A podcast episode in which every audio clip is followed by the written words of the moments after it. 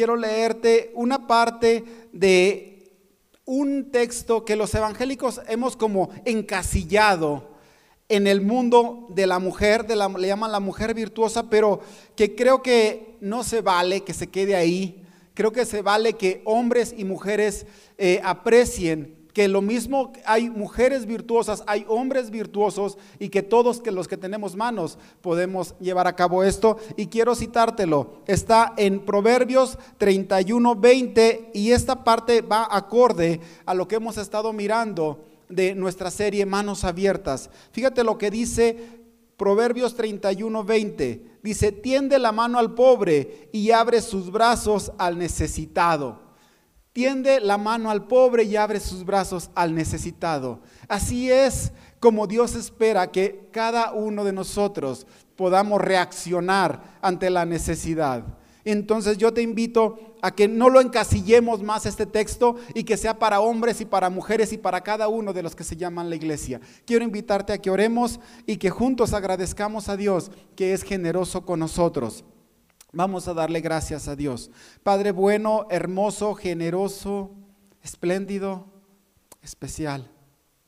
En esta noche, bendito Dios, yo ruego una petición especial. Que despiertes pasión y anhelo santo en la iglesia, en esta iglesia, en los jóvenes, en los ancianos, en los niños, en la gente media, en todos, Padre. Porque me he dado cuenta al detenerme al considerar tu palabra, que es la generosidad una de las puertas que tú enseñaste para que tu iglesia llevara las buenas nuevas a este mundo. Por eso, bendito Dios, yo te ruego que seas despertando pasión santa y anhelo santo en esta congregación, en el nombre de Jesús. Amén. Bueno, pues quiero que esta noche junto conmigo consideremos todos los beneficios o virtudes que trae la generosidad. La generosidad, como te lo, te lo decía eh, hace ratitito, eh, tiene muchos beneficios. La generosidad ha alimentado a personas, alimenta a personas. La generosidad hace que el alimento llegue a muchos hogares. Gracias a personas generosas se alimentan personas. Gracias a la generosidad de personas se han abierto hospitales y muchas personas han recibido eh, tratamiento y curación. Gracias a la generosidad. La generosidad cura personas. La, generosidad salva pecadores. Es, es, hermoso. La generosidad trae, trae, cambia, alegra a personas tristes. La generosidad trae alegría y deja bonitas huellas en la juventud. Cuando fuimos niños, ¿quién nos recuerda a esa persona generosa que cuando estábamos a veces llorando nos abrazó, se detuvo a abrazarnos? O esa persona que nos regaló aquella cosa que deseábamos y que parecía imposible que nunca llegaría. Gracias. Esas personas generosas han quedado huellas hermosas en nuestra vida. La, la generosidad construye, la generosidad transforma. La generosidad trae una satisfacción a las personas que lo realizan. Pero me gustaría que esta noche consideráramos juntos por qué la gente hace estas cosas, por qué los generosos, por qué, la, qué estimula, qué les provoca, qué les causa en el corazón a la persona querer ser generosa. Pero también la otra parte, por qué las personas no quieren ser generosas, otras no quieren ser generosas. Estaría bien que, esta noche Dios nos revele estas dos realidades. El Señor Jesucristo, a través de su iglesia, vino más bien para su iglesia, primeramente, dice que Él vino a traernos vida y una vida en abundancia. Y la vida en abundancia, creo yo, no sé si tú estás de acuerdo, házmelo saber, hazlo saber ahí en los comentarios si quieres. Creo yo que más que cantidad de vida, de una extensión exagerada de vida, tiene que ver con la calidad de vida, con la calidad de acciones y decisiones que toman las personas a lo largo de su vida. Puede no ser una vida tan larga, puede ser incluso una vida demasiado corta, pero sus acciones y sus decisiones pueden hablar más de esa plenitud de vida, de esa calidad de vida, más que ni una persona que incluso pudo llegar a vivir incluso 100 años. Porque no se trata, según entiendo yo, que no se trata de la cantidad de años, sino de la calidad de persona que viene a este mundo. Una de las cosas que el Señor Jesucristo ha mostrado y, anhela y que cada uno de nosotros cubramos es que una forma de esa vida abundante es aprender el modelo que Él nos enseñó. Él nos enseñó un modelo que para muchas personas es desconocido. Cuando Jesús, eh, después de que Jesús se va, cuando Jesús deja su iglesia, una de las muchas razones de la iglesia o una de las muchas acciones de la iglesia que empezó a llamar la atención era cuando la iglesia empezó a involucrarse no sé si tú has leído un poco de historia, pero una parte de la historia donde la iglesia tuvo un impacto y una llamada, o sea, llamó la atención, provocó que el mundo volteara a ver a la iglesia. Fue cuando la iglesia empezó a provocar atención, a, poner cuidado en aquellos niños que para la sociedad no valían y eran tirados. No sé si tú has leído un poco de historia. Algunas culturas acostumbraban que los niños con deficiencias o que o incluso o por ser niñas eran tirados y los dejaban a su suerte. Y la iglesia, una de las muchas acciones que manifestaba, era ir por aquellas personitas y cuidarlas. Y algunas quizás fallecieron, pero otras fueron recuperadas. Y eso, eso llamó la atención de las personas.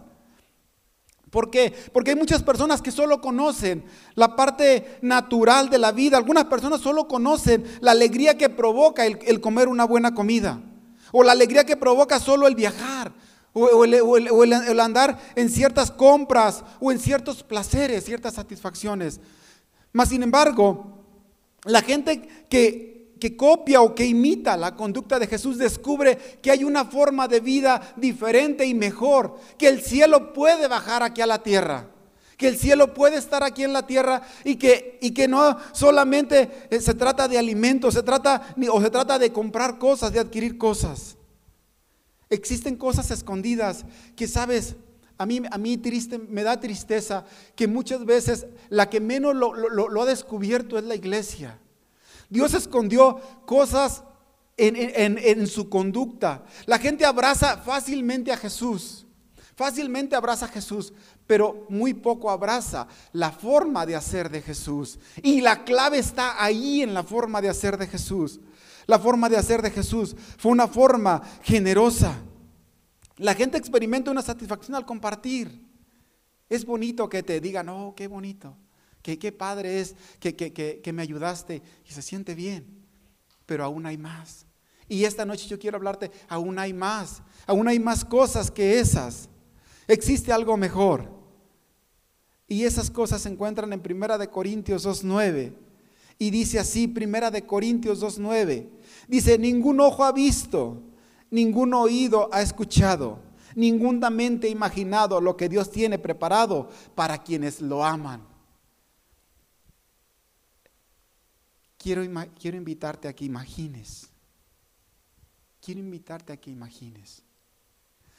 Cosas que ni siquiera, y me refiero a cosas lindas, a cosas que a tu vida le dan plenitud, a tu vida le dan sentido, le dan razón de existir, que, que, no se comparan con los placeres o las satisfacciones que te acabo de mencionar, que no se comparan con la comida. Y eso que está, hay unas comidas riquísimas. Y que no se comparan con el mejor hotel o la mejor playa o la mejor zona, el mejor spa, lo mejor que tú te puedas imaginar, que no se compara con estas cosas. Hay algo más que Dios ha preparado para los que le aman. Estas cosas están ocultas a los ojos u oídos. Pero sabes una cosa, se pueden descubrir o se descubren cuando la gente empieza a practicar lo que Dios dice, yo amo esto. Y cuando la gente empieza a practicar esas cosas que, que Dios ama, las personas empiezan a descubrirlas. Y una de esas muchas misiones que la iglesia tiene es presentárselas a las personas. Que las personas las experimenten, que las personas las descubran, porque ahí están ahí. Ya están ahí. Ya están ahí esas cosas. Hay algo que es el corazón de esta charla. Por eso en este momento te pido toda tu atención. Cuando yo digo la iglesia, me estoy refiriendo a ti que me estás viendo, a los muchachos que están aquí en el auditorio Me estoy refiriendo a mí, mi propia vida. Me estoy refiriendo a Utiquio. Me estoy refiriendo a las personas que viven en San Miguel, a las personas que viven en el centro, que vienen a esta iglesia y que se dicen o se, o se saben seguidores de Jesús. Cuando digo la palabra, la misión de la iglesia, tu misión, mi misión, es esta. Ayudar a que las personas descubran esas cosas ocultas que Dios tiene ahí. Que la señora de la, de, la, tienda descubra que Dios la ama y que tiene unas cosas ocultas para ella, increíbles. Que para el portero de la fábrica, que para el otro pespuntador que se sienta al lado de ti, que tu compañero de clase, que tu maestro, que Dios tiene cosas asombrosas para ellos hoy, en este día. Mira, algo que me da mucha tristeza de la iglesia, y me refiero a mí, a mí, y me da coraje. No sé a ti, a mí me da coraje, te lo digo así. Y es algo lindo lo que te voy a contar a continuación. Pero me da coraje. ¿Por qué? me enojan los testimonios viejos. Y son lindos los testimonios viejos, son lindos. Pero me enojan porque yo quiero testimonios hoy. Porque Dios está vivo hoy. Hoy nuestras manos se pueden extender hoy. Nuestras manos pueden ser generosas hoy. Te digo esto porque hace aproximadamente 10 años, quizás un poco más, cuando teníamos otro, otra forma de hacer las cosas y, dentro de esas cosas estaba el dedicarle tiempo a las personas. Había una señora que no perdonaba, no perdonaba a su esposo porque su esposo se fue con otra persona. Y la otra persona le hizo la vida terrible. Y decía la señora, no, nunca lo voy a perdonar. Y dentro de las cosas que Dios me llevaba o nos llevaba a, hablarle, era señora, necesita perdonar. Y lo que me, lo que me impresiona es es que después de meses o años, no sé si fue un año o, menos, un día me mandan decir, y eso creo que ya lo platiqué en otra charla, me mandan decir, díganle a Chuy que ya perdoné a mi esposo, que ya lo recibí en mi casa. Y lo que más me, me impresiona es que la semana pasada, en esta semana, creo que, creo que fue el lunes de esta semana, miré al Señor llegar a su casa. Hoy ya están ellos. Si hace, si hace 10 años estaban grandes, hoy están más grandes. Esta señora cuenta con el apoyo de su esposo. El hombre volvió en sí. Pero te digo, no me gustaría, no me, no me gusta estar platicando testimonios viejos. Digo, me gustaría que hoy estuviéramos platicando testimonios nuevos, situaciones nuevas, donde alguien generoso desprendió un poco de su tiempo para ser un pacificador ser alguien que llevó buenas nuevas, ser alguien que hizo algo para que, para que estas cosas sean diferentes.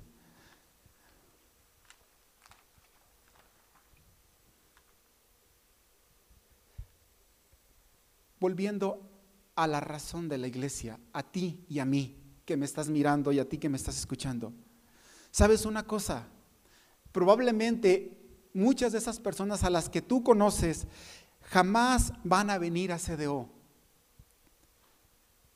Pero sabes una cosa, tú y yo, que somos la iglesia, sí podemos ir a ellos, a donde se encuentren. Y podemos ir a ellos, no necesariamente a, a llevarle tantos textos, podemos llevarles un poco de generosidad que muestre amor.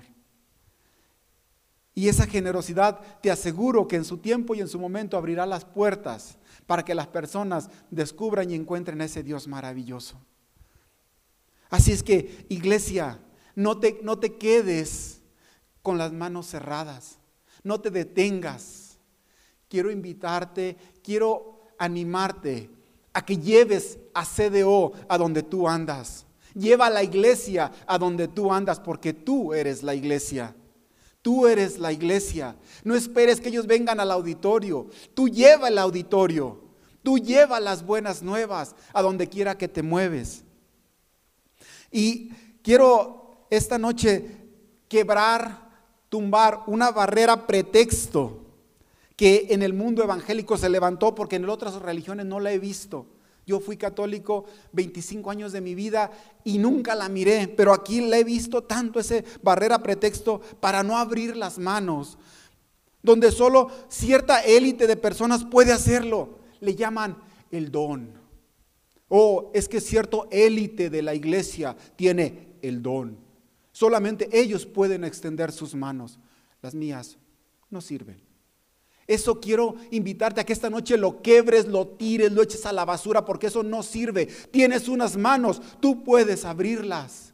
Tú puedes abrirlas. Y al abrirlas, créeme que no solo vas a compartir, vas a recibir muchas cosas asombrosas que Dios tiene para ti. En verdad. Todos tenemos el don de abrir las manos. Todos. No hay una sola persona que no pueda decir, yo no puedo. Si no puedes abrir las manos, abre tu boca, abre tu corazón. Y te aseguro que vas a bendecir más de lo que tú mismo creíste que podías alcanzar a hacer. La, la, generosidad te guiará a descubrir un amor perfecto y eterno que no se compara con nada. El amor del Padre. Ese amor. Ese amor celestial y perfecto. Ese amor que no se compara, créeme, con nada. Con nada se compara. Que Dios ha escondido en tu interior. Dios lo escondió en tu interior y, quiere despertarlo, quiere que se conecte, quiere que se conecte con Él. Él quiere despertarte ese amor perfecto que no se compara con nada en esta tierra. Las personas experimentan cariño y la atención de Dios. El amor de Dios es como, es tierno, es hermoso. Que cuando lo experimentas, créeme que no se compara con nada, absolutamente con nada. Aquellas personas se sienten plenas. Para ellos la vida es bonita, disfrutan lo que hacen. Para ellos su vida se llena de alegría, experimentan confianza, experimentan paz, experimentan eternidad. Sabes, Dios no les es un extraño. Dios les es tan cercano como alguien de su propia familia. Y por muchas otras cosas más tienen muchas razones para vivir. Quiero esta noche también mencionarte algo.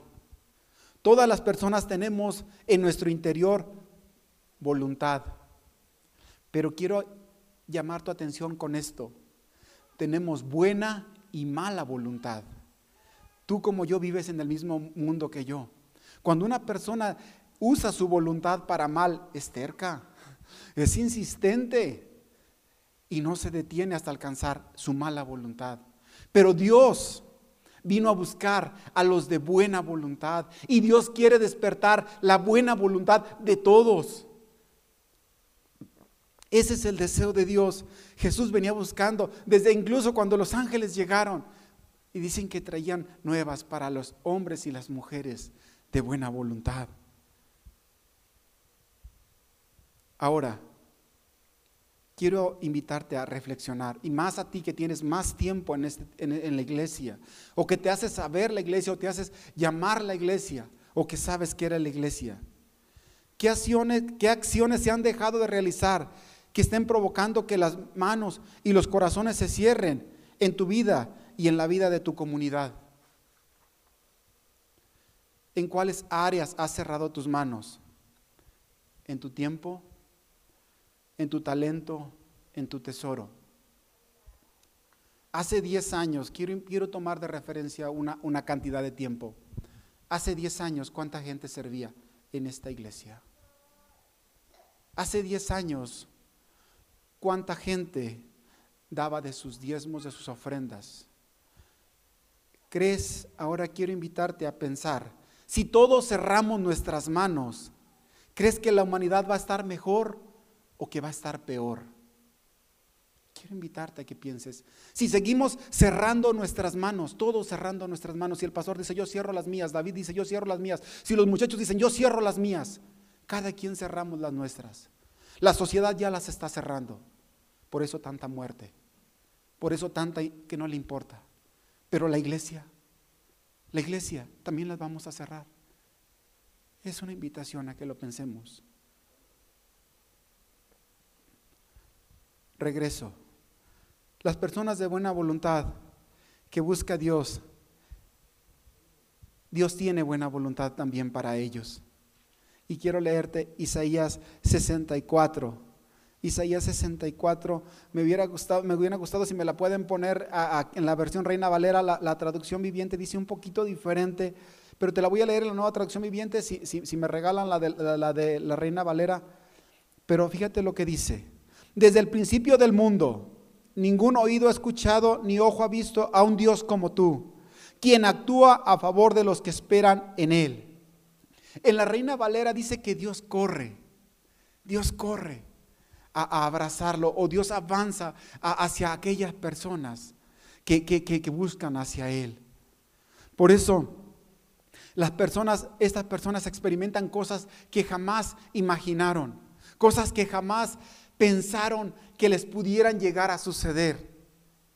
Y los que tenemos ya tiempo, quizás te digo, en los últimos años, yo agradezco a Dios y alabo a Dios y alabo a, primero a Dios y a mis pastores por la sensibilidad de llevarnos, porque a mí me hicieron detenerme, me hicieron un alto. Cada vez que me dicen, te toca una charla, yo llevo una loca carrera y eso me provoca detenerme, detenerme un poco o un mucho y considerar las cosas. Y cuando consideraba estas cosas, empecé a recordar todas aquellas cosas que Dios me permitió experimentar. Por eso digo, me da coraje me da coraje que, esas cosas no estén sucediendo ahora porque Dios es el mismo de todo el tiempo. Y es necesario que hoy empiecen a suceder porque me entristece, me entristece la muerte de cada joven. Y yo creo que a, a todos como iglesia nos entristece que estas cosas, que esta sociedad no avance o no cambie. Y quiero recordarte y quiero mencionarte personas que tomaron acciones que jamás imaginaron que le fueran a pasar. Y dice la palabra de Dios, y ganaron eternidad. Una eternidad tal, tan solo para nosotros, que hasta nuestros días la seguimos mencionando. Y uno de ellos, que su generosidad le permitió experimentar algo que nadie imaginaba, eh, se llama José de Arimatea. Prestó la tumba al Salvador del mundo. Y esa tumba hasta hoy en día, a nuestras fechas, sigue siendo visitada. Así que si hay una escritura, ese señor es el dueño todavía. es una broma, pero Fíjate, una acción, una acción que una acción inició todo, una acción a la vez. Tú también puedes comenzar con una acción, así como José de Arimatea prestó su tumba. Y dos mil años después, dos mil años y más, esa tumba sigue siendo un testigo de una acción de generosidad. Otra persona llamada Cornelio, sus ofrendas fueron tantas, su hábito de ofrendar, de diezmar, de ayudar, bueno, ya le metí a la religión un poco, pero yo creo que este hombre en todas las áreas donaba, regalaba, y dice que sus ofrendas fueron vistas por Dios.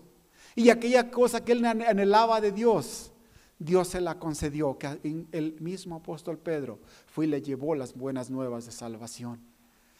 Las personas generosas experimentan respuestas a aquellas cosas que están buscando. Por eso te digo, cosas que tú ni siquiera imaginaste, Dios las ha preparado para los que le aman. Otra realidad, una mujer llamada Tabita. Esta mujer recibió resurrección, experimentó la resurrección. Después de haber experimentado la muerte, esta mujer volvió a experimentar la vida. Y, un y una, ella experimentó una forma de vida.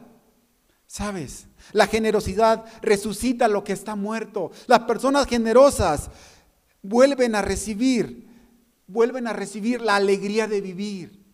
Aun si algo se les muere, las personas generosas van a volver a recibirlo porque Dios es un Dios de resurrección. Y Dios ha dado evidencia, ha dado pruebas que Él él responde, Él responde a la fidelidad. Él responde a la generosidad. Ya estoy casi terminando y quiero darte un consejo final. No hoy, no motivado por esta charla. Yo anhelo que motivado por el Espíritu de Dios, porque el Espíritu de Dios jamás descansa. No solo Él, no es solo una charla, no es solo un momento de, de reunión, de culto él es todo el tiempo.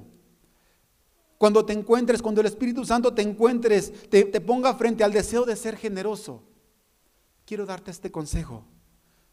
Cuando tengas duda, porque cuando estamos, yo no me considero una persona generosa, no me considero una persona generosa, pero a veces pues a veces hago alguna acción generosa. Pero yo, y eso es el consejo que te quiero dar. Cuando tengas delante de ti esa decisión, quiero invitarte, cuando tengas miedo o tengas duda, quiero darte un consejo. Cuando tengas miedo o duda de dar tu tiempo, de dar algo de tu talento, y más por las experiencias pasadas negativas, donde las cosas aparentemente no fueron como parecían, quiero invitarte a que pienses en Jesús. Cuando tengas duda, piensa en Jesús. Cuando tomes la decisión de dar, darla en el nombre de Jesús. Cuando vayas a hacer algo, hazlo en el nombre de Jesús. Piensa en Jesús.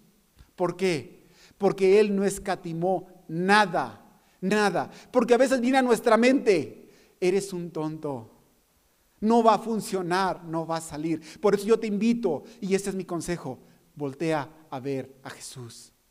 Antes de decidir, antes de llevar tu obra, voltea a ver a Jesús y toma de Él fuerza.